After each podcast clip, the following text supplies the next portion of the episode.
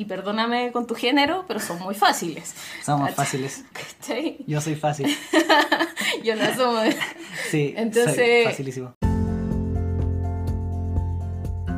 Bienvenidos a Un Gay en Chile en este episodio hablaremos de las amistades del colegio, del descubrir nuestra orientación sexual y sobre los cambios que sufrimos al crecer y hacernos más viejes. En la entrevista con Alexandra, una compañera del colegio, nos ponemos al día sobre muchos temas que no sabíamos. Hablamos un poco sobre la universidad, el descubrir nuestra identidad gay y lesbiana y sobre las represiones impuestas por nuestra crianza. También entrego mis reflexiones sobre la amistad y doy como recomendación una plataforma web para ver películas, ondamedia.com. Una película el Diablo es magnífico y una artista galesa que me encanta, Marina ex Marina and the Diamonds. Si te gusta este episodio, compártelo, dale 5 estrellas, me gusta y escríbeme, suscríbete para no perderte ningún episodio y sígueme en mi Instagram, Un Gay en Chile Podcast.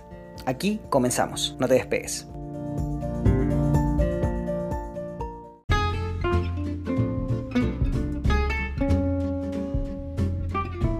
Advertencia. Las opiniones y el contenido de este episodio es de exclusiva responsabilidad de quienes las emiten. Con Alexandra hablaremos del colegio y muchas cosas del pasado. El lenguaje será coloquial, soez a veces y muy muy chileno.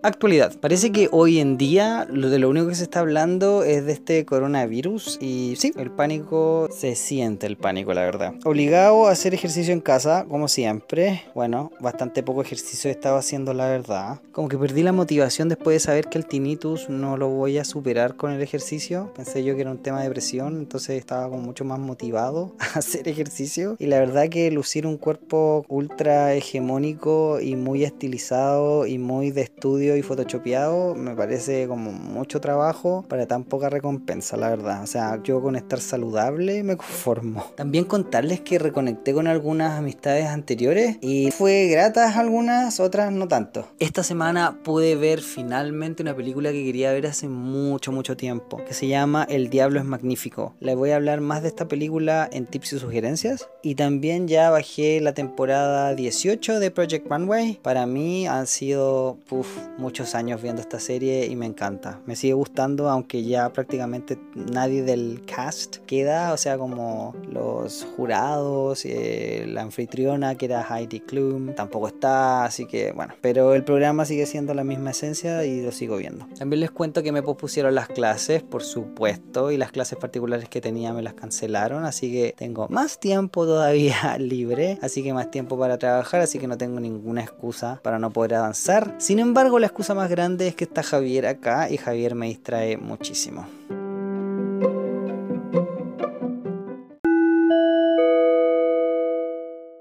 Hola, hola, estamos con una súper bacán invitada. A ella en profundidad, en profundidad podría decir yo que no la conozco, pero sí la conozco de hace mucho, mucho tiempo. Ella es mi ex compañera de colegio, inversionista online, independiente, lesbiana, feminista y exfutbolista profesional. Bienvenida a Un Gay en Chile, Alexandra. Ah, gracias, gracias. ¿Cómo estáis? Bien, pues aquí estamos recordando, recordando harto de verdad de, muchos años atrás. Feliz de, reencontrarnos, la verdad. ¿eh? Eso mismo, ha sido un reencuentro. ¿Podríais contar cómo fue, cómo fue este reencuentro de ser compañeros de colegio, de no hablar por muchos años y de volver a reencontrarnos, pero ahora en paradas súper diferentes? Uf, mira, yo la verdad es que igual te seguía la historia hace rato en Facebook. ¿De verdad? O sea, es que igual nos, teníamos en Facebook hace rato. Pero, así como seguir tu historia historia, no. Como sapear. claro, uno va viendo, oh, mira, está haciendo esto, mira esto otro. Y ahí cuando empezaste a hacer tu podcast, dije, uh, a lo mejor puedo. Más que ser un aporte, qué bueno que está haciendo él un aporte, ¿cachai? Y me llamó la atención y te empecé a hablar, pues. Y eh, obviamente te empecé como a, a, dar feedback desde mi opinión y mi punto de vista. Y querer ser un aporte también, pues, obvio. Qué bacán, y de hecho se agradece muchísimo. De verdad que sí. Y siento yo que algo súper bonito que ha pasado esto con el podcast es que he podido reencontrarme o recontactar a esas personas que no he visto o no he sabido de ellas o no he podido conversar con ellas por mucho, mucho tiempo. Porque bueno, uno quiere que más personas te escuchen y por supuesto uno se contacta con esas personas que no tenía contacto. Más probable que esas personas te escuchen a que una persona desconocida. Y la verdad ha sido bonito. Les puedo contar que hemos estado conversando por horas. De hecho, Sí, nos hemos mucho. reído mucho, eso mismo. Hemos conversado caleta, ha sido súper agradable. Pero vamos a seguir conversando acá. ya pues, cuéntame, ¿en qué estás? ¿Cuáles son tus proyectos? ¿Qué cosas interesantes están haciendo? Yo sé que tienes cosas bien entretenidas que contar. Sí, obvio, obvio. Mira, bueno, desde un año y medio hasta ahora estoy haciendo inversiones online. Estoy encargada de ayudar a las personas a generar diversas fuentes de ingreso, ¿cachai? Onda, que se quiten el estigma de que el inversionista es el tipo que anda caminando en la calle de Nueva York con un maletín y de que cualquier persona puede hacerlo de su casa, ¿cachai? Y eso es lo más entretenido, poder cambiarle la vida a las personas, poder cambiarle ese switch de que el dinero es malo, de que las inversiones son cosas como para los grandes inversionistas y grandes millonarios. Ese, es el, el plus, ese es lo bueno, poder ayudar y cambiarle la vida a, a la gente con eso. Pero en eso estoy, llevo un año y medio en eso y la verdad es que viviendo solo de eso, así que estoy feliz, feliz trabajando desde casa y tranquila. Qué bacán, qué rico escucharte eso y qué rico escuchar poder cambiarle la vida a las personas, pero para una cosa mejor. O sea, poder aportar, ser un aporte para otras personas y poder ayudar, lo encuentro muy, muy lindo. Esa es la, la parte entretenida porque aparte, bueno, en el proyecto en el que estoy te ayuda también no solo a hacer las inversiones, sino que un desarrollo personal, una educación financiera, es todo un ecosistema de aprendizaje que te ayuda a cambiar muchos estigmas que uno tiene, porque, bueno, nosotros sabemos que claramente en el colegio no nos enseñan nada de esto, en las casas tal vez no, no puedo velar por todas las casas, pero por lo menos en la mía nunca me enseñaron educación financiera ni desarrollo personal. Yo era de las que se leía los resúmenes en el colegio, ¿cachai? Yo no leía nada y ahora te puedo decir que lleva enero y ya llevo dos libros leídos, ¿cachai? O sea, Ah. eh, es un cambio radical que lo tuve de un año y medio a esta parte y fue maravilloso. Qué rico escucharte eso y siento yo que también es inspirador porque al final te dice que no tienes por qué nacer en un lugar así o muchas veces uno piensa, no, es que esta persona por crianza solamente, pero se puede cambiar y se pueden mejorar varias cosas. Así que eso lo considero muy, muy bacán también. Y poder escuchar la historia al respecto, o sea, poder tener testimonios. al Testimonio, respecto. sí, hay mucha, mucha gente. Hay gente, no sé, pues que en un principio se dedicaba a tirar ladrillos, que era basurero, que se le ha cambiado la vida con esto y es impresionante. A mí me, me llena, me llena cada vez que veo una de estas personas que, que cuentan su historia. Hay gente que era drogadicta y, se, y cuando empieza y le muestran el proyecto y ve esto, les cambia sus vidas. Y no lo digo solo por el dinero, sino que lo digo más también por el cambio de switch mental, de cambiar ese paradigma que nos dan a diario, la tele, tu entorno, tu familia, todo, toda nuestra crianza, y nosotros lo sabemos también que tuvimos una crianza como similar por lo que hemos hablado, nos lleva por un camino que es el ser empleado y el ser feliz, no necesariamente ser empleado. Bueno, tú también entiendes un poco ese, esa sensación, esas ganas de querer libertad ser también un freelance, que no la tiene un empleado normal. Y el poder cambiarle y enseñarle a la gente que si hay de otra es maravilloso. Me encanta. Yo no sé si tú encontráis que sea vida trabajar de 8 a 6 y media y que tengáis dos semanas de vacaciones al año o tres semanas de vacaciones al año. Para mí eso no es vida. Y si uno quiere vivir, tiene que tener tiempo. Eso es, eso es cierto. Sí, y es súper importante que tú estés haciendo las cosas que te apasionan. Y en este caso, bueno, hablando de manera personal, mi podcast, que es en este momento mi hobby y es mi pasión número uno, porque le estoy dando mucho tiempo al podcast. Eh, cambiando un poquito el tema, o, o mejor dicho, volviendo al principio. ¿Cómo nos conocimos? ¿Qué recuerdos tienes de la infancia en común que tuvimos, de haber estudiado en ese colegio, el haber crecido? Cuéntanos un poquito de eso. Uf, ya sí el año. Estamos hablando del 92, po. Más o menos, Más o sí. menos. Primero básico, ahí estuvimos, bueno, en un colegio muy católico, no sé si podemos decir el nombre acá, pero Ah, un colegio católico. un colegio católico estructurado. Sí. De cura. ya, subvenci- sí. exactamente, colegio de cura, subvencionado y del sector norte de la ciudad y era como una buena alternativa para... Del sector, sí. Para el sector donde estaba. Sí, siendo subvencionado como era, efectivamente era como de los mejorcitos, me acuerdo como que teníamos el estigma o la- el comparativo con uno que quedaba muy cerca. Que era Particular. privado, claro, que era tenía otro otro tipo de estándar, pero ahí nos conocimos y ahí fuimos creciendo, yo creo que de diferentes lados en el mismo curso, pero de diferentes lados de la sala, por decirlo de alguna manera, con diferentes amistades y yo creo que vimos ahí una percibimos diferente todo todo el crecimiento, ¿no? Vivimos la experiencia desde distintas perspectivas o distintas... O sea, digámoslo así.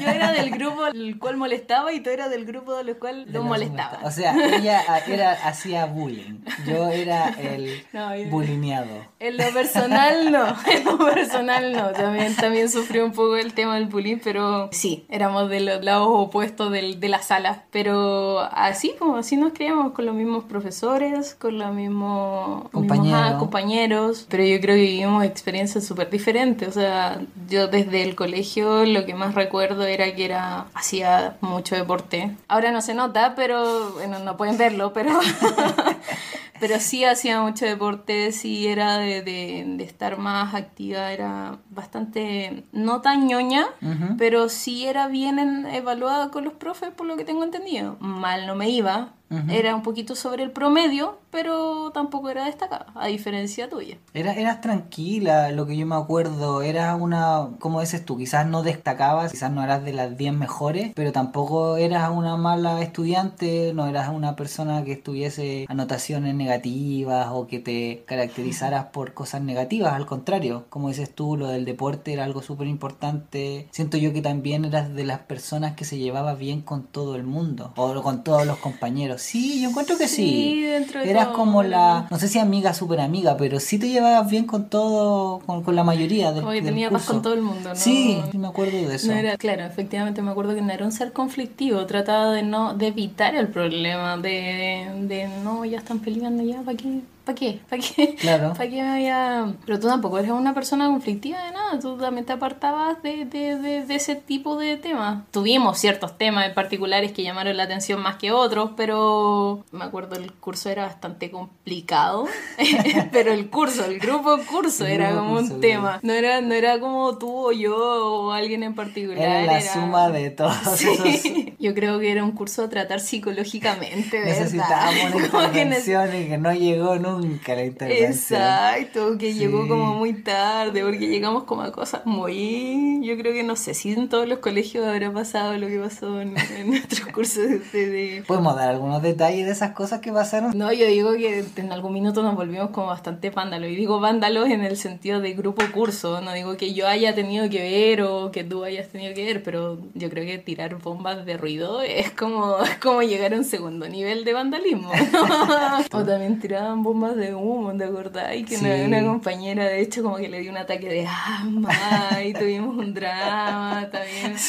O tuvimos otro compañero también que agarraron por quitarle la silla mientras se iba a sentar. No sé si te acordáis de eso. ¿Ya? Que le quitaron, si se iba a sentar tu compañero. Sí, sí, sí, sacan la silla Y sacan para la que se silla. De hecho, me acuerdo que fue uno colorín que le quitaron la silla, así.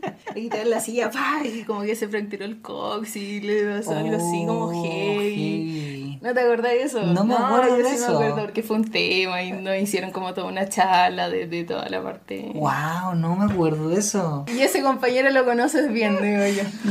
Ish. ¿Qué más nos pasaba? Pero nos pasaban cosas chistosas. Yo, yo creo que la, igual la pasábamos bien. Yo creo que tu, tu talla esa de, del- de primero medio fue, ¿no? Sí, sí. Tu, tu tema ahí. No, sí, hay, hay muchas anécdotas, eso sí es cierto, hay anécdotas que son súper chistosas y cosas que son... Lo más probable es que quizás para otro, para otro episodio se puedan comentar. Reculo, es reculo.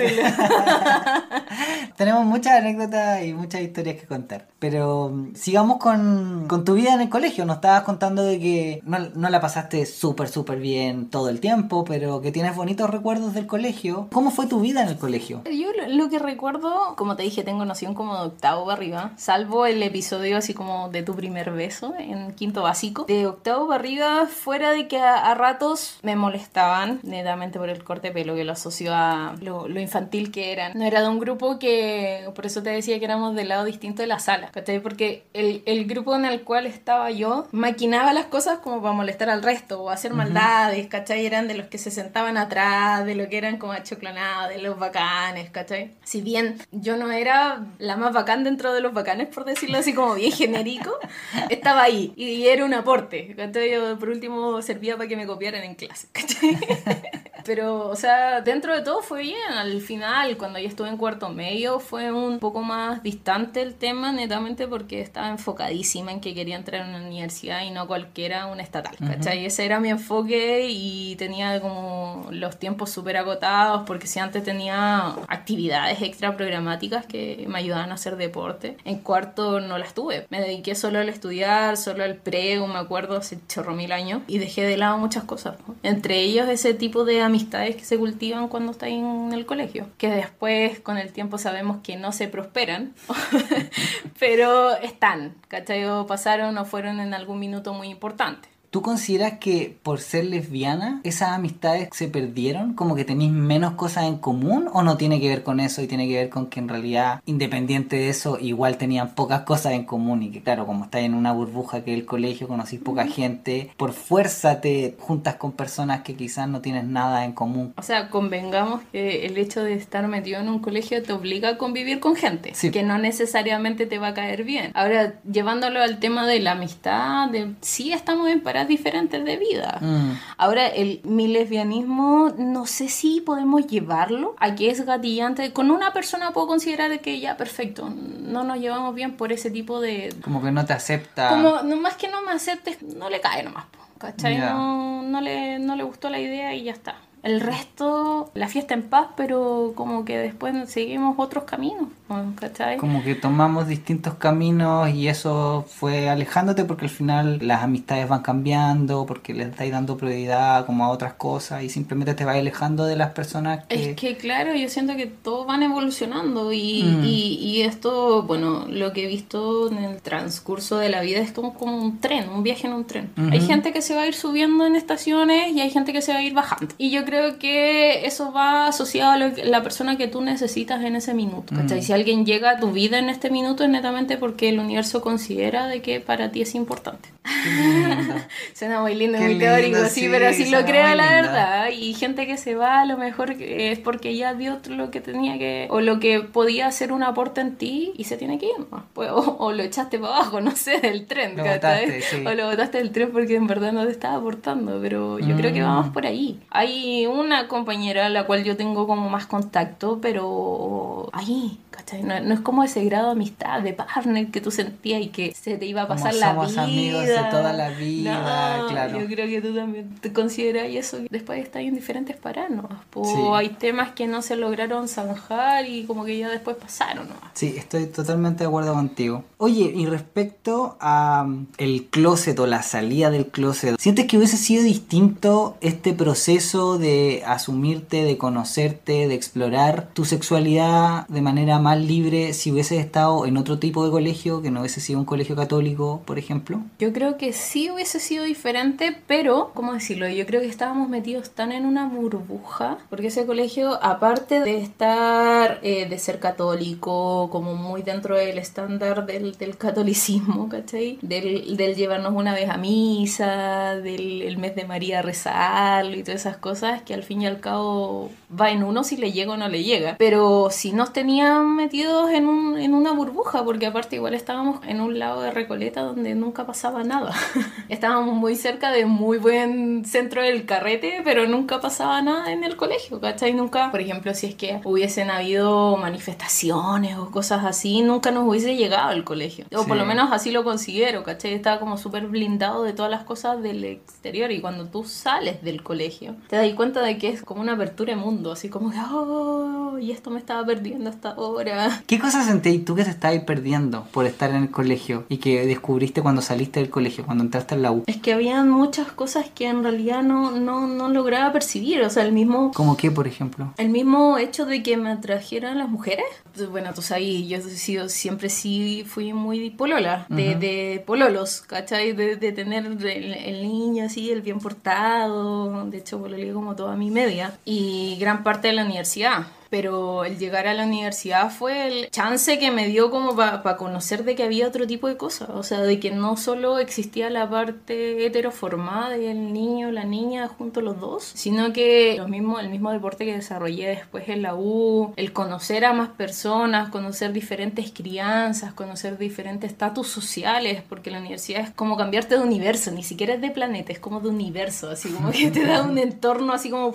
de otro rango, porque al fin y al cabo tú estando en la burbuja del colegio que estaba ahí con personas que tenían más o menos regular su estrato social similar, tenían unos padres católicos regulares que en realidad tenían que estar casados para estar en el colegio, no sé si te acordáis de ese como requisito que tenían que estar casados, ser como una familia, una familia feliz en teoría, ¿cachai? Ideal que si tuviera más hijos, para que los mismos hijos estuvieran en el colegio y era todo así como bien. Muy de familia y muy. Muy de familia correcta. O sea, de hecho te digo, de, de, toda mi familia, todos fueron a ese colegio, al mm. mismo. De generación, tres, tres generaciones habían ahí, tres generaciones estaban en el colegio. Entonces, como. Por eso tú tuviste que estar ahí. Claro, ¿no? Si era la tradición familiar. Era la tradición, claro. ¿Cuál vas? A ese de Recoleta. Ya, perfecto. Yo también llegué al colegio porque mis tíos habían estudiado ahí, pero mis tíos tres generaciones atrás o dos generaciones atrás. Claro, había cambiado, no tanto, o sea, seguíamos Pero seguía la misma línea, ¿cachai? O sea, yo me acuerdo que mi tío está desde ahí, desde que el colegio era solo de hombres, ¿cachai? Esa, esas generaciones, eh, o, que el compañero de mi tío era profesor de mi mamá, y así, generación tras generación, entonces ese prejuicio de que el colegio es bueno porque yo salí de ahí y yo soy una persona del bien, tú tienes que ir ahí también. Y el salir de esa burbuja a la universidad fue el, el suite que me hizo resonar, oye, ¿por qué, no sé, te gusta jugar en la pelota? ¿O, o por qué te, juntáis más con niños que con niñas? Te hace como alinear todas las cosas que tú venís pensando o que en realidad no te cuestionáis hasta ese minuto. ¿Cachai? El tema del mismo fútbol que tuve el placer de representar a la U, el encontrarme con, un, con otro, con, con parejas ahí mismo y decir, oye, esta cuestión no es tan rara. Oye, lo que te está pasando a ti, tranquila, no, no, no se acaba el mundo, hay más gente como tú, que yo creo que también es importante a la hora de tratar de aceptarse uno mismo. Y perdón que me vaya tan en la profunda, porque... No, eh, eso es lo que queremos escuchar, queremos escuchar eso.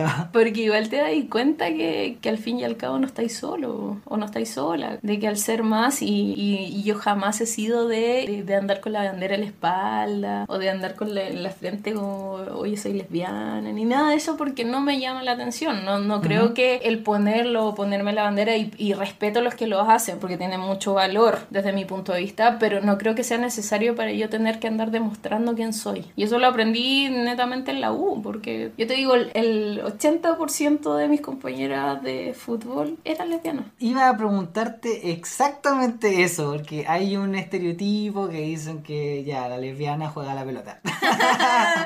claro, sí, puede ser, pero sí también hay de lo otro, o sea, como en, todo, en todos los casos. O sea, yo te digo que el equipo de volei también le aplica, ¿cachai? Pero... Pero bueno, ese es el estereotipo, que la lesbiana es buena para el deporte. Como el estereotipo de que el gay le gusta la moda y, y la belleza. ¿De qué es fashion? Claro, y como la lesbiana es deportista, ¿cachai? Eso, juega deporte. Caí, caí, dentro de todo el estándar, puta. A ver. Caíste en el estereotipo. sí, voy a, ok, soy futbolista, ya, ok, sí, sí, creo que caigo, perdón.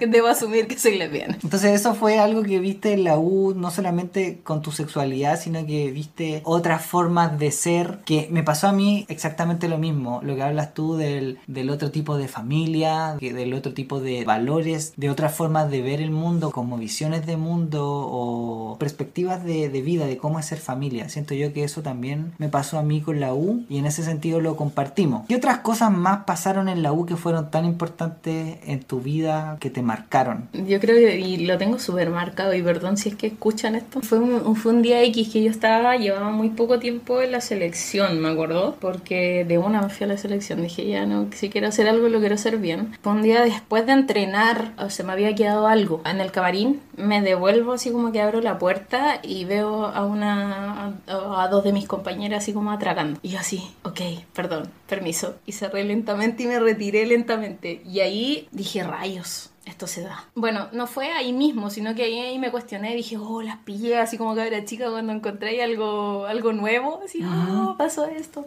Y no tenía a quién contarle. Que te da como te- curiosidad, pero a la vez te queda como marcando te quedó ocupado. el, el bichito, ¿cachai? Te quedó el bichito, entonces que dije, se lo conté, me acuerdo a mi compañera que jugaba al arco conmigo y me dijo, pero si eso es normal. Y yo así, como muy, muy en blanco, así como, ¿Ah? o sea, ah, ¿en serio? Así como, ¿Ah? ¿so what?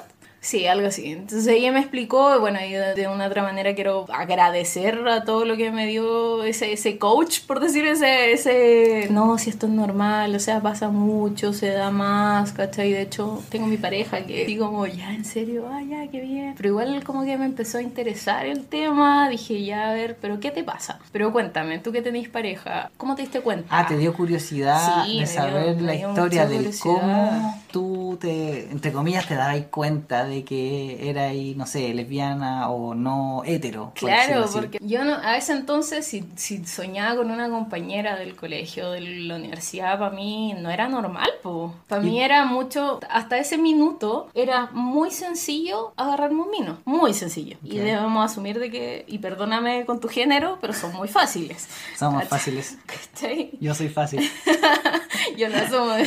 Sí, soy Entonces, facilísimo. pero, pero, o sea, conviniendo de que yo no soy la gran, sé que soy una gran mujer, ¿cachai? Pero no, no soy del estereotipo de... De, be- de belleza, de belleza. ahora, ¿cómo decirlo? Hegemónica, digámoslo. Claro, no mido un metro setenta, no, no tengo un físico espectacular, ni, ni tengo grandes Las pechugas. claro, las No. medidas no, son 90, 60, No, 90. olvídalo, para nada. Aparte tengo carácter fuerte. Así que no, no, no caigo dentro del estereotipo, o en ese entonces tampoco caía dentro del estereotipo y tampoco nunca he sido muy femenina para vestirme. Entonces me llamaba la atención que siendo como yo era ahí, porque aparte en la universidad al principio como ya tenía la libertad, de, o sea, mis papás me daban la libertad de vestirme como quisiera, porque yo no sé si te dijeron eso en el, en el colegio en algún minuto, pero a mí me decían, cuando tengas 18 años tú te vistes como quieras. Bueno, eso me lo decían a mí. No, a mí me decían cuando usted tenga su plata. Era peor. No, es que Era después- como cuando usted trabaje, se compra su ropa. No, se eh. tiñe el pelo y se pone aro, lo que quiera. Ya, pero es que eso, eso, eso venía antes del colegio. Cuando después cuando yo llegué a cumplir los 18, Ah, ya. me dijo, cuando estés bajo tu techo, haces lo que se te Ah, antoja. ya, Y el discurso. Sí, pues ya cambiando el discurso. ya.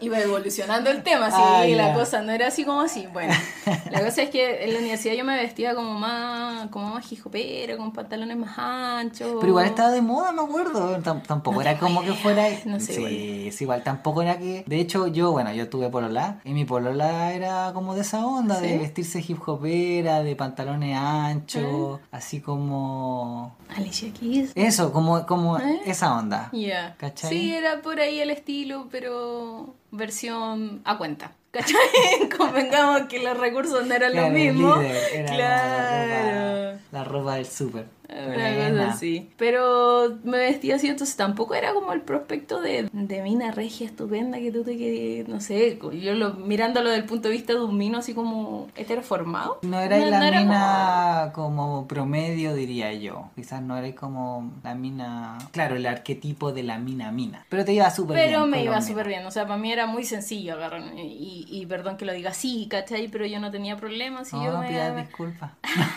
no pidas disculpas, aquí son sin disculpas. Ok, no me disculpo porque eran muy fáciles, yo no, no puedo decir nada. Entonces me iba, es tu experiencia, me, me iba muy me iba muy muy bien cuando quería. Si no quería, no pescaba, no. Obvio. Simple, ¿cachai? Pero esto me hizo clic, ¿cachai? El ver a, a mis partners, ¿cachai? Agarrando, dije, oye, esto. Y empecé a averiguar con mi compañera, mi mejor amiga, ¿cachai? En ese entonces. Y dije, ah, pero esto a lo mejor es más entretenido. Sé que es estúpida mi pregunta, porque si yo te pregunto qué es lo entretenido, yo ya tengo la respuesta de qué es lo entretenido, pero quería hacer el comentario de que sí, es cierto, es más fácil. Y para mí eso lo hace entretenido. en mi caso lo hace súper entretenido.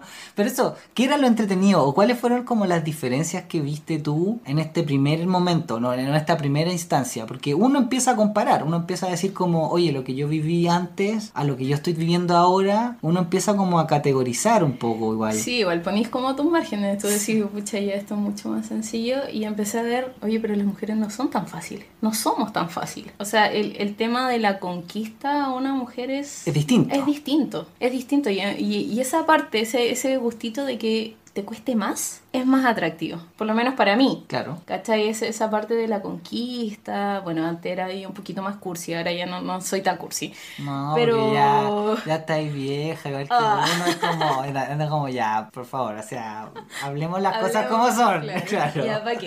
Eso mismo, para que tanto rodeo, claro. Claro, Si no, sabemos qué era- vamos. Bueno, ahí era, ahí era más el tema de, de sentir la cosquillita del- de la conquista, ¿cachai? De, de, oye, sí, a lo mejor me gusta ella. Y después también vaya haciendo resonar para atrás, po. Que vaya haciendo, o sea, vaya uniendo cabos, por decirlo de alguna manera. Ok, como que, por ejemplo, como que soñara con una compañera de colegio o, o que o una talla X que me pasó con una compañera de U que, que semi durmiendo le pidieron un beso, ¿cachai? Que tú después empezás a, ay, a lo mejor lo sentía, a lo mejor lo quería. claro, o a lo mejor estaba soñando O a lo mejor en verdad estaba soñando algo que... Y hablé durmiendo, claro. Exacto, que también puede ser, yo no tengo idea, porque si habrá razonado y no, no me gustaba ni por si acaso, y no iba a pasar tampoco, pero en ese entonces tú te empezás a cuestionar todo. Claro, claro, quizás para otra persona hubiese sido como simplemente, oh, estaba con sueño, hablo huevadas, durmiendo, chao. Pero ahí te lo cuestionaste, como dijiste, oye, quizás me gusta, como que Claro. esa opción está. Exacto, o sea, yo- ahí me empezó, como te dije, hacer clic un montón de cosas y de cosas para atrás también. po. Ujú. Pero el, el ir preguntándole a alguien que ya había pasado por ese por esa etapa me sirvió harto. Y el conocer a, bueno, mi equipo, que, que como que eran hartas, y le decían harto. Y aparte que Eh, compartíais mucho tiempo con ellas, me imagino. Tam- Sí, Tampoco era que las veíais poco. O sea, era todos los días, pues era entrenamiento, bueno, al principio fue entrenamiento solo en la U, Ujú. después fue entrenamiento en la U y en un equipo profesional, y ahí fue como, ya, esto, esto, esto se da, pero... Pero bacán igual, porque al final es como que de no tener ambiente gay, entraste a, a ambiente Muy gay. 100% o 80% lesbiana. Es como pasaste de una. Ta. Así. claro, así como ya, listo, todo. vamos, van con todo. Eso, eso, vamos con todo. Si no, si no, ¿para qué? Claro, ¿no? Si ahí vais viendo bueno, y también el estereotipo del, de la lesbiana. ¿Cachai? Vas viendo ya, este es como más niño, este es como más femenina.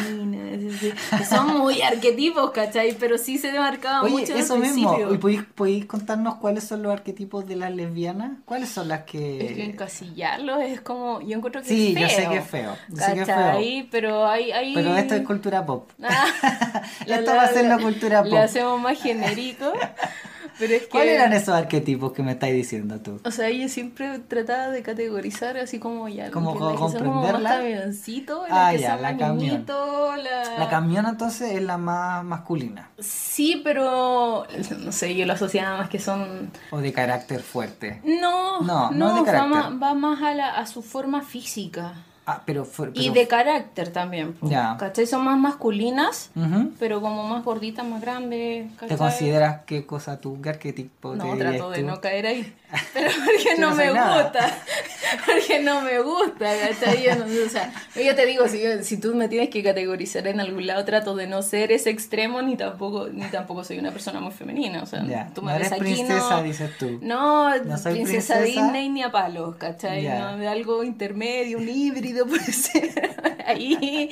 Porque Ya. ok, ca- convengo de que sí era futbolista, sí, sí, sí. Sí caigo en el sí caigo en el perfil, sí caigo en todo lo demás, pero no ando por la vida así como con- como te dije, con- ni, ni andando, ni cortándome el pelo muy corto, ¿cachai? Que es una tontera, pero sí cae dentro de la... Hay, hay niñas que se sienten niños también, hay niñas que les gusta que los traten de... De hecho, tengo amigas que les gusta que los traten eh, masculinos y que se visten mucho más masculinas que... Pero que quizá, pero que, pero de que tiene que ver también quizás con la identidad, o sea, con el tema que quizás son Pero tampoco- trans o no son trans. No, no son no, trans. no, ah, ya, pero que- ah, ya, es como quizás el gay que se mujerea, que es como hola amiga, Claro, y uno algo se, así, se mujerea, exacto. lo mismo. Ya. Que, que hay, hay niñas que son muy gentleman, por decirlo de alguna manera. Son muy caballeros. Claro, muy, Son muy señor. Muy Ya. señores, de, de abrirte la puerta, de darte el Ah, ya, ya. No, ya te cacho, te cacho. Yo no te voy a decir lo Sí. mismo que te digo yo. Bacán. Que debe ser como lo mismo al inverso, ¿no? Sí,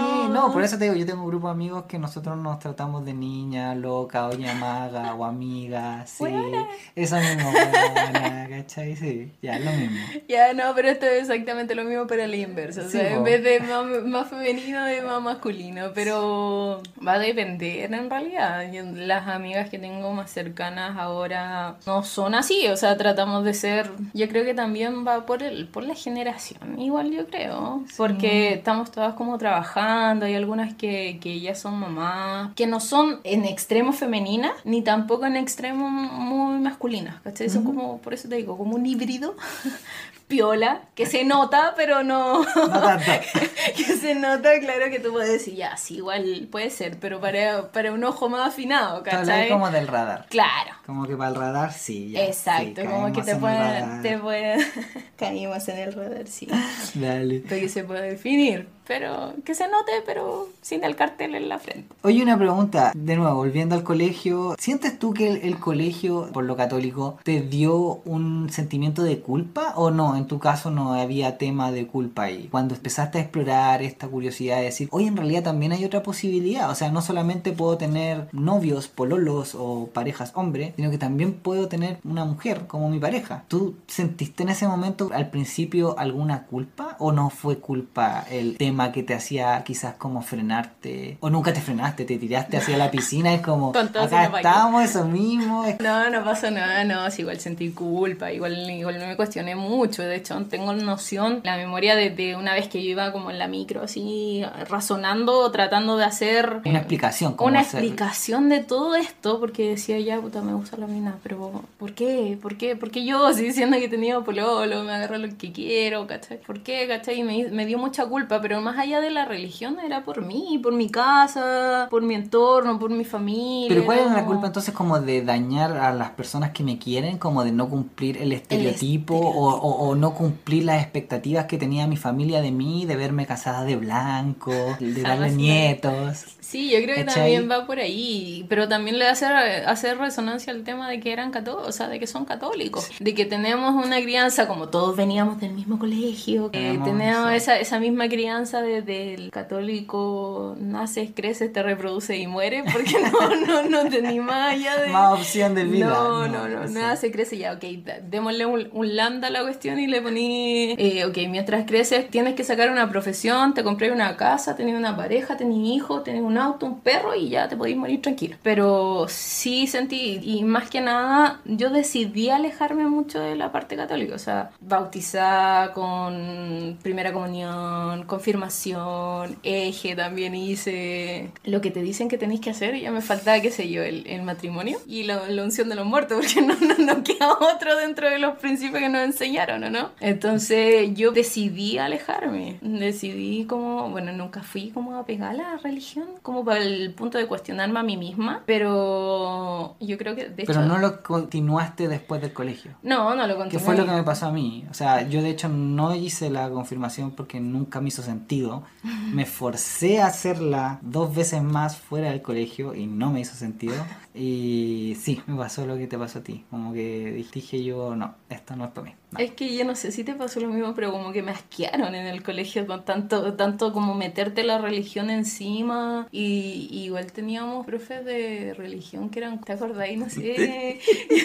y aquí va la, la No, segunda, el segundo. lo- lo- oh, los profes de religión que teníamos eran chistes. Por Cero favor, pedagogía. cuenta- Cuéntate una de las tallas que tenemos muy buenas ahí. Pero es que hay muchas tallas. Cuando- cuando- Había, había una profe que le hacían pero bullying brígido. Yo me acuerdo que ella tenía cero autoridad y de hecho me daba mucha pena cada vez que iba a clases porque Mm. yo decía, qué lata tener que estar perdiendo el tiempo. Porque yo sentía que yo perdía el tiempo y que le hacíamos perder el tiempo a esta señora. Y que todo había sido un chiste, no sé, no. era terrible. O sea, rememorando uno de esos bullying de esa profesora, efectivamente era que ella llegaba y nosotros nos poníamos a cantar. Sí, ¿Te por acordás? cumpleaños feliz. Era el No, cumpleaños y- de alguien, siempre. Siempre era el cumpleaños de Y alguien. al principio como que caía ya así, cumpleaños, y ella contenta, como cantando nada. Y después o también le cantaba una de las canciones que nos enseñaban en el colegio, como de religión, así como alabar los manos, no me acuerdo cuál era, pero era, era como que era un No, bullying pues era constante. cualquier, era cualquier cosa Sí, para era- no hacer la clase. Sí, terrible. Podíamos cantar toda la clase para que ella dejara de hacerlo. Pero yo creo que dentro de eso, fuera el tip chistoso, eh, nos metieron tanto en la religión como que al final uno no, no, no sacaba un buen provecho del conocimiento que nos querían nos querían inculcar si es que si es que decirlo de alguna manera porque Mm. nos causaba rechazo era como ya ya favor termine que termine la misa que termine el mes de María que era como que más encima cuando, cuando nos llevaban a misa me acuerdo que estaba ahí mismo la cuando nos la llevaban capilla? la capilla se ponían los profes en la puerta para que no te arrancara y te Ah, acordás sí, pues los profes tenían que estar atrás porque te tenían que vigilar de que no conversaras, que no te Claro. distrayeras. y- entonces Sí. como que te, te llevaban prácticamente con pistola en la cabeza No, ¿no? sí, pues éramos la ovejita. y obligarte también a confesarte Sí. Yo decía, no, pobrecito, tiene que escuchar todas esas cosas, me decía. Y, y era, bueno, ya sabes, ese minuto las confesiones eran como súper tontas, ¿no? Pucha, no hice ¿no? mi tarea. Claro, no sé, como que respondí mal a mis papás. Claro. Ya recé Sí. tres Ave María y dos Padre Nuestro y se puede ir en paz. y- Oye, eh, ya, ¿qué más te quería hablar? Cuéntame. Pucha, lo del estereotipo que como, siento que quedé mala, de la mala de la película. De la mala de la película. mala de la película. ¿Por qué? Porque siento que meterlos dentro de, un- de, de categorizar a la lesbiana o a los gay es malo. Sí, yo también estoy de acuerdo que es malo. Porque no, a lo mejor, no sé, la persona que es menos femenina es porque simplemente no le gusta ponerse tacos o cosas así, o no quiere caer dentro de, de algún...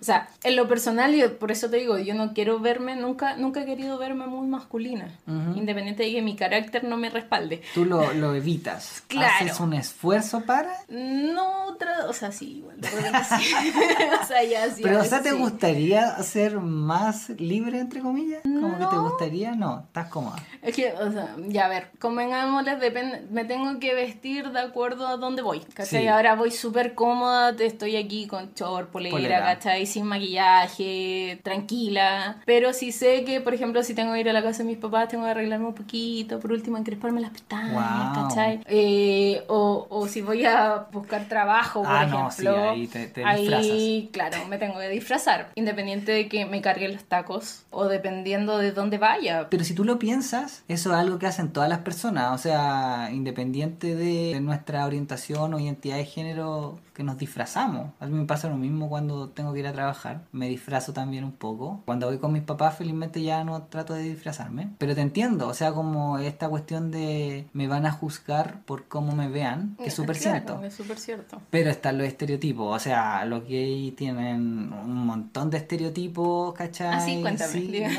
pues, no sé. Para no que- quedar tan mal, dale, que cuéntame. Está, que está el oso, el chavi o el como el gordito, que el cazador, el musculoca o el como musculín, Yeah. el princeso. ¿Y tú eh, vendrías cayendo dónde? No tengo idea.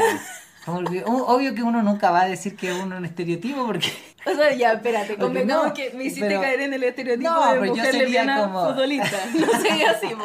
Pero yo, ¿qué sería? No sé, pues ahora tengo una pareja mayor, pues entonces sería como el que tiene como daddy issues, que busca a un papá, ¿cachai? Que, que igual es cierto un poco, como que es cierto, de hecho me... me ¿Cuánta es la diferencia que tiene? 20 años. Ya, sí. Sí, es que no sé en qué más elaborar al respecto, porque ya esa weá como que me voy en una bola psicológica que tiene que ver un poco con que inconscientemente busca cosas como la protección o, o cosas como una seguridad. Claro, y que es siento que- yo que se asocia a alguien mayor. Que va Eso, a ser tu eso papá ta- también, o tu mamá. que, que ahora estoy recordando, que también pasé por la, la universidad por esa etapa, o sea, como tratar de autoencasillarme en qué tipo de lesbiana era, que también fue como acuático, porque en algún minuto dije, ya, ok, veamos, ya, me gustan las mujeres, ya, son más difíciles, es más entretenido, no soy muy femenina, por ende no puedo ser como la princesita que busca que alguien la proteja, perfecto, me gusta proteger, entretenido, me agrada, puedo sostenerlo, tengo un carácter fuerte, puede ser así. Ya, entonces tendría que ser como de, de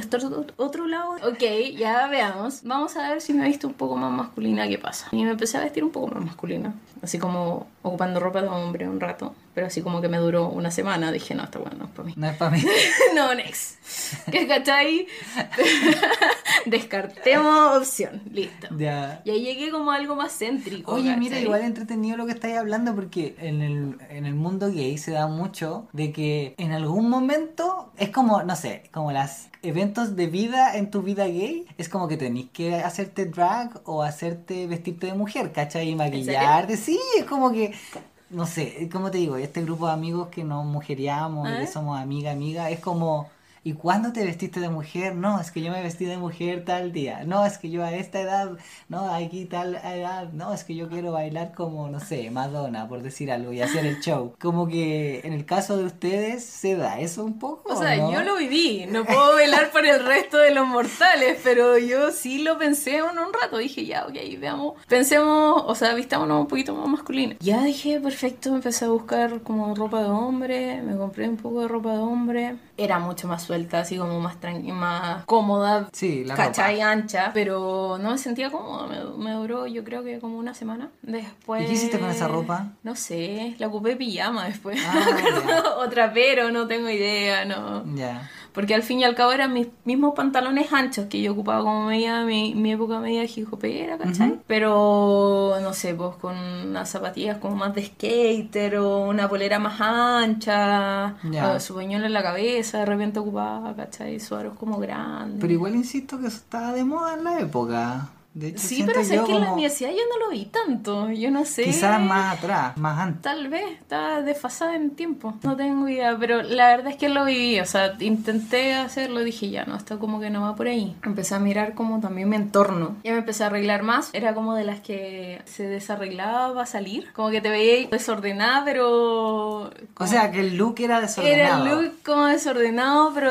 Y, y como me salía como a, a carretear, nada, me ponía mi chaqueta de cuero, me arreglaba bien el pelo, que me lo corté, ¿eh? no, no muy corto, pero sí me lo corté una melena como alisé el pelo, ¿cachai? Más, verme un poquito más, más, más ruda, por decirlo de alguna manera, y salía, y la verdad es que me iba bien. Y tenía un- una mala junta, por decirlo de alguna manera, que me ayudaba a que me fuera muy bien también. Era, era un, un- ahora digo mal partner, pero en ese entonces era muy buen partner. Y después fui llegando a algo que me sintiera cómoda, más que nada. Si tú me decías ahora cómo ando, cómoda. Si yo tengo que ir a trabajar y me das la opción de ve tú cómo vas, me agarré un jeans, una zapatilla, una polera y voy cómoda. Si te semiformal, perfecto. De hecho, lo, lo mismo que yo hago ahora. Y una blusa o... Eh, no, pero por ejemplo, lo mismo que hago ahora, me pongo un blazer, qué sé yo, un pantalón y voy con zapatillas. Porque Bien. los tacos nunca han sido para mí. No, no soy de taco y no me van a hacer poner tacos tampoco a menos que sean estrictamente necesarios. Claro, para el matrimonio, para nada no, más. ni eso, no, gracias. No, no, quiero matrimonio, ¿qué es eso? No, pero no, el me dio tuyo, no el tuyo, pues si te invitan a Ah, uno. claro, si, si, me, si me invitan a un matrimonio, ya por ahí lo podría pensar. Pero tiene que ser muy buena amiga. Oye, ¿hay algo más que, que nos quieras contar o que se te haya quedado en el tintero o algo más que les quisieras decir a la audiencia sobre tu historia? Sobre mi historia personal, yo creo que eso es demasiado autorreferente. Pero que, que vean, o sea, que salgan más que nada, que conozcan otro tipo de cosas. De repente estamos tan metidos como en sí mismos que no, no, no conocemos otras realidades y en lo mismo sentimos que nos miramos el ombligo, por decirlo de alguna manera. Que sufrimos tanto lo que nos pasa en el día que no sabemos qué hay más allá. Y como les dije al principio, lo que estoy haciendo ahora me ha ayudado mucho a desarrollarme personalmente y aprender de, de un montón de cosas, a soñar diferente, a pensar de que no hay tope, de que tú pones tus topes, de que tú pones tus límites, entonces seas del lado que seas, por decirlo de alguna manera, vístete como quieras vestirte, compórtate como quieras comportarte. Si al fin y al cabo, si al de al lado le molesta, es su opción, es su problema. Al final las cosas, cualquier cualquier cosa que tú digas o hagas son como son. Son acciones o son cosas. Tú ves cómo las tomas. Si yo te digo, oye, estás flaco, a lo mejor a ti te encanta estar flaco. Y tú decís, oh, ya, gracias. Y a lo mejor a alguien le puede molestar que le diga, ay, que estás flaco. Siendo que son cosas, ¿no? Netamente percepción de cómo uno mira las cosas. Pero eso más que nada, ese fue mi razonamiento extra. Pero la verdad es que salgan, conozcan, aprendan, aprendan de todo. Y disfruten mucho, obviamente. Bacán. ¿Cómo estuvo la conversación, la entrevista? Cuentas tú. Entrete, entrete, a mí me gusta, me gusta hablar, me gusta eh, aportar si es que se puede. Desde la experiencia, la verdad es que nunca había hablado tanto de, de mi vida personal. ¿Y te No arrepientes o no? No, para nada, para nada. De hecho, es más, creo, yo creo que considero que deberíamos seguirnos juntando. A lo mejor no sé no sé si en el podcast, pero sí también poder compartirlo. Y si soy un aporte y ayudo, de más, démosle. Sí, yo, yo estoy de acuerdo contigo. Yo estoy de acuerdo contigo y yo creo que eso mismo. O sea, si es que se da la otra oportunidad y que quieras venir, dale y hablamos otras cosas, otros temas. Hoy día fue lo que teníamos en común, que era el colegio, una experiencia parecida de nuestras salidas del closet. Para la próxima podemos perfectamente hacer algo. Así que te quiero agradecer tu tiempo, te quiero agradecer tus palabras, te quiero agradecer que hayas compartido conmigo y con la audiencia tu historia, tu vida. Y espero que personas que te estamos escuchando nos podamos conectar contigo, con tu historia y ver que no somos las únicas y los únicos que estamos pasando y viviendo estas cosas, que cada persona tiene su viaje y si podemos ser quienes realmente somos, libres, tranquilos, ¿cachai? Contentos con quienes somos, genial. Y que si este podcast te ayuda para eso, de verdad me siento súper, súper agradecido y súper contento. No, de nada, de nada. Yo feliz, feliz, como te dije, feliz de venir, de aportar, de sumar y de que si quieren, ¿cómo se llama esto? Conversar, conocer o cualquier cosa o a lo mejor están pasando por algo similar, qué sé yo, y quieran conversar, ningún, ningún, ningún problema acá estamos. Y cualquier cosa que también necesiten, o sea, por mi parte, si puedo aportar, como te dije, démosle. Feliz vengo nuevamente, feliz y obviamente contenta de, de este reencuentro. Fueron muchos años, yo creo que más de 10 años que no nos Sí, veíamos. más de 10 años. Así que fue buenísimo. Muchas horas de conversa, creo que nos pusimos un poco al día, así que podemos seguir ahí formando nuevas historias. ¿Te Eso parece? mismo, en contacto. Dale. Ya pues, un Eso. abrazo, un beso. Igual que estoy súper cuídate. Chao, chao.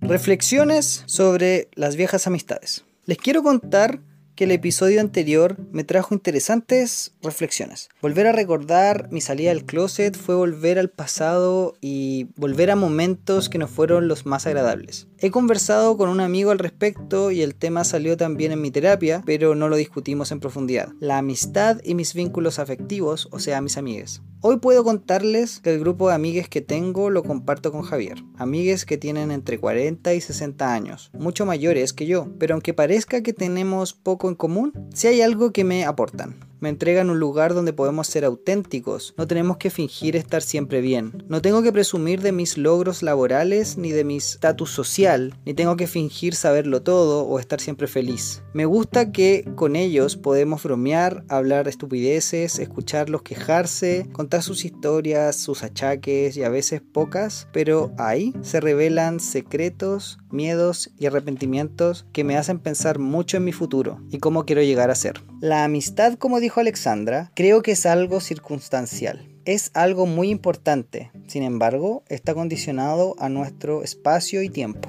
Leí la sección de amistad o friendship del libro The Book of Life de The School of Life. Y algo que me había leído o algo que había visto ya es que las amistades deben tener un propósito, un sentido. No podemos simplemente pasar tiempo con personas sin razón alguna. Suena egoísta, pero si pensamos que tenemos energía, horas y vida limitada, creo que deja de ser tan egoísta y pasa a ser una cuestión de supervivencia. El año antes pasado me veía mucho con mis amistades del activismo. Me sentía parte de una comunidad. Sentía pertenencia, sentía complicidad, compañerismo. Estábamos trabajando por una meta común.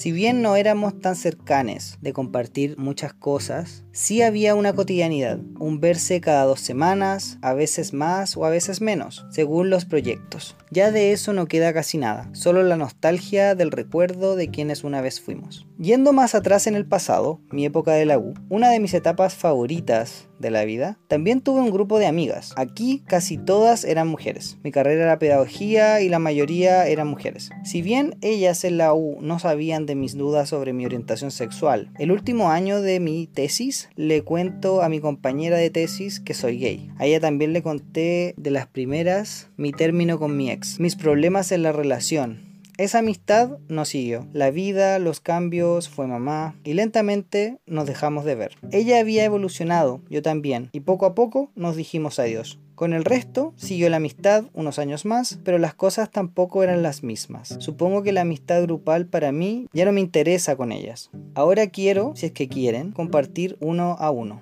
Tampoco vernos para carretear o salir de fiesta, comer o tomarse algo. Eso hace años ya no lo compartimos. La música, los bares y las discos que a ellas les gustan no me agradan. Y algo muy importante para mí que no comparten es el activismo. Muchas veces las invité a marchar, es cierto que no tienen por qué hacerlo si no quieren, pero por lo mismo, yo no me juntaré con ellas hasta tener reales ganas de verlas. Más atrás, yendo al colegio, también me distancié de dos grupos de amigos, pero uno de ellos fue más doloroso y más culposo. Y aquí es donde creo yo viene el trauma, si es que puedo llamarlo así. A mis amistades del colegio, en especial al grupo de cuatro amigues que les consideraba mi familia, eran mis hermanes que nunca tuve, eran quienes yo podía confiarles todo, quienes me querían incondicionalmente. El otro grupo era más para las bromas, los videojuegos, el anime, y fue más orgánica la transición de dejarles. Simplemente ya no éramos los mismos, con los mismos intereses. Pero este otro grupo, de cuatro, nos habíamos prometido eterna amistad, amor incondicional.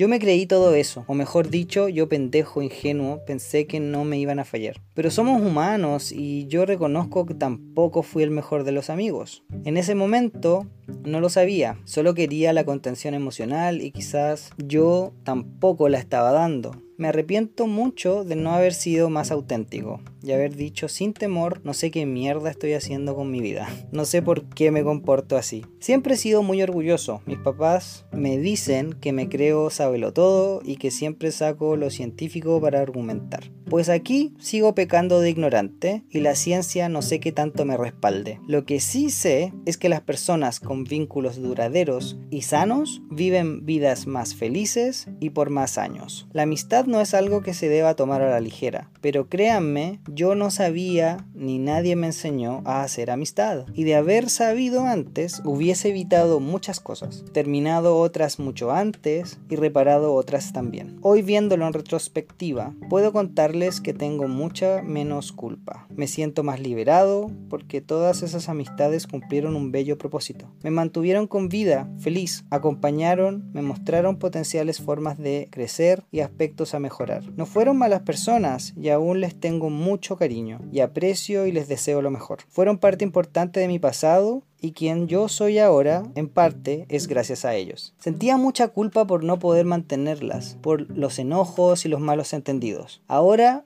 lo intentaré ver de una forma más adulta y decir, es parte de la vida. Estas personas, si bien ya no están físicamente conmigo, les llevo siempre en mis recuerdos y en mis memorias, sacando lo que creo es lo mejor que me entregaron.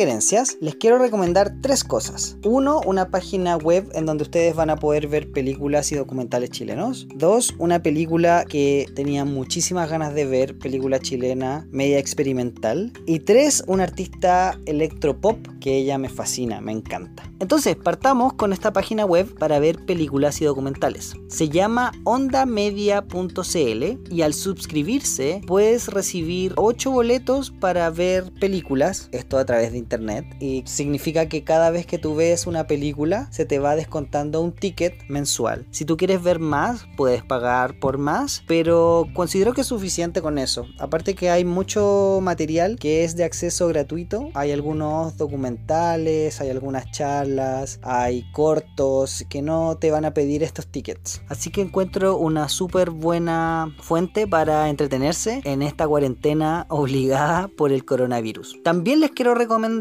esta película llamada El Diablo es Magnífico. Esta película yo hace tiempo la quería ver y por fin la pude ver en esta plataforma o en esta página web. Y trata de Manu, una inmigrante trans chilena, cansada de la hostilidad e inestabilidad en París, decide volver a Chile luego de 10 años en Francia. En esos últimos días recorrerá distintas rutas que hablan de amor y sexo. Esta película me gusta mucho porque nos muestra la vida, las reflexiones de una persona gender bender o de género más fluido, viviendo en París, la ciudad del amor y cómo conflictúa esta imagen del amor que se vende o que se proyecta en la mayoría de las películas, etcétera, y el amor que vive Manu, también de los problemas que tiene con la aceptación, con los prejuicios. También me gusta porque esta película mezcla tres idiomas, el español, francés e inglés, y dura 68 minutos, no es tan larga, se siente más como un documental que una película, y no le quiero dar más detalles porque en realidad me gustaría que ustedes la vieran y que se armen sus propias conclusiones. Entonces les recomiendo El Diablo es magnífico.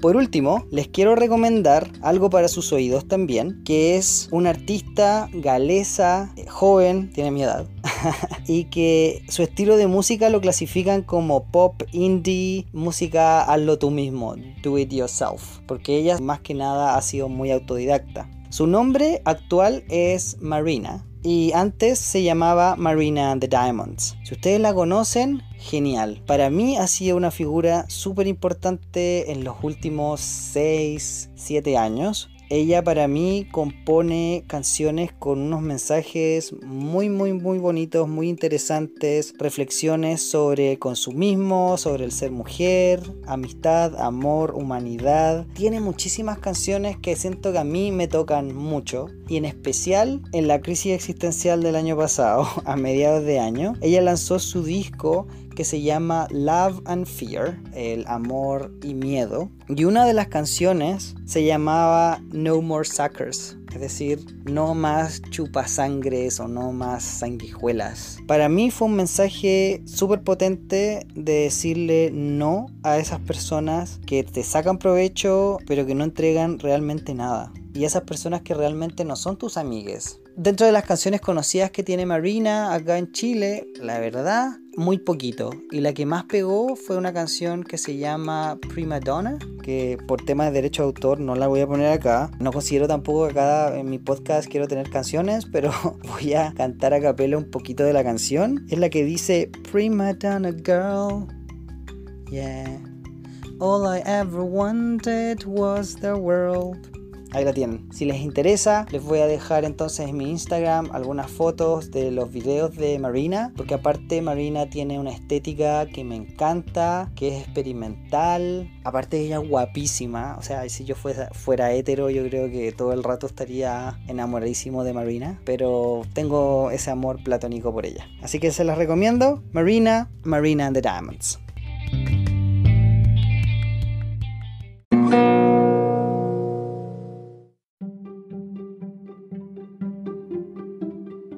Próximo episodio. Bueno, yo entré ahí en una crisis bastante, bastante grande. Prácticamente aquí había muy poca información. Estoy hablando del año 1981, 1982. Cuando yo te decía hace un rato atrás que también había un contexto internacional que era más o menos difícil, no solamente en relación a lo que era la Guerra Fría, el enfrentamiento entre las potencias, que también se reflejaba acá, en Chile, donde había dictadura, pero también me refería al tema de la aparición o del descubrimiento del VIH-Sida